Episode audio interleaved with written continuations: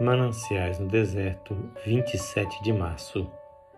Porque para mim tenho por certo que os sofrimentos do tempo presente não são para comparar com a glória por vir a ser revelada em nós. Romanos 8:18. Um notável incidente ocorreu certa vez numa cerimônia de casamento na Inglaterra. Um rapaz muito rico e de elevada posição social que havia perdido a vista num acidente aos 10 anos de idade e que, a despeito da cegueira, havia concluído o curso superior, estava noivo de uma jovem muito linda.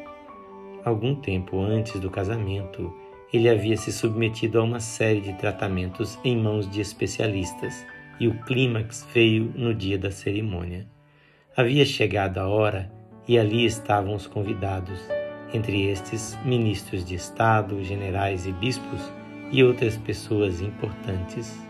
O noivo, muito bem vestido, com os olhos ainda vendados, entrou na igreja com o pai e juntos se dirigiram à sala paroquial onde se encontraram com o médico do rapaz. Chegou a noiva, foi entrando na igreja pelo braço do pai. Grande era a sua emoção. Será que finalmente aquele que ela amava iria poder ver o seu rosto, que tantos admiravam, mas que ele só conhecia pelo tato?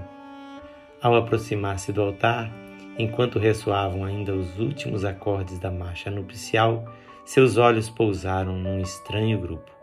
Ali estava o rapaz com o pai e, junto do moço, o médico que acabava de tirar de seus olhos a última atadura. O noivo deu um passo à frente com aquela dramática incerteza de alguém que não consegue acreditar que está acordado. Caía-lhe sobre o rosto um raio de luz rósea vindo de um vitral, mas isso não chamou a sua atenção.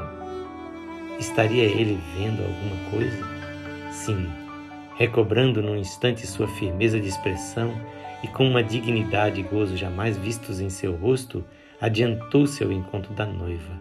Olharam-se ambos nos olhos e disse-ia que os olhos dele jamais deixariam o rosto da moça.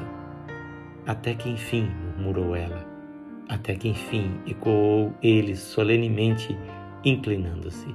Foi uma cena de grande impacto e sem dúvida de imensa alegria. E, no entanto, é apenas uma mera sugestão do que acontecerá no céu quando o crente que tem andado por este mundo de provas e dores vir o Senhor face a face. Esta gravação do clássico de meditações Mananciais no Deserto é feita por seu amigo, pastor Edson Grando. Que o Senhor Jesus abençoe a sua vida e ilumine a sua face.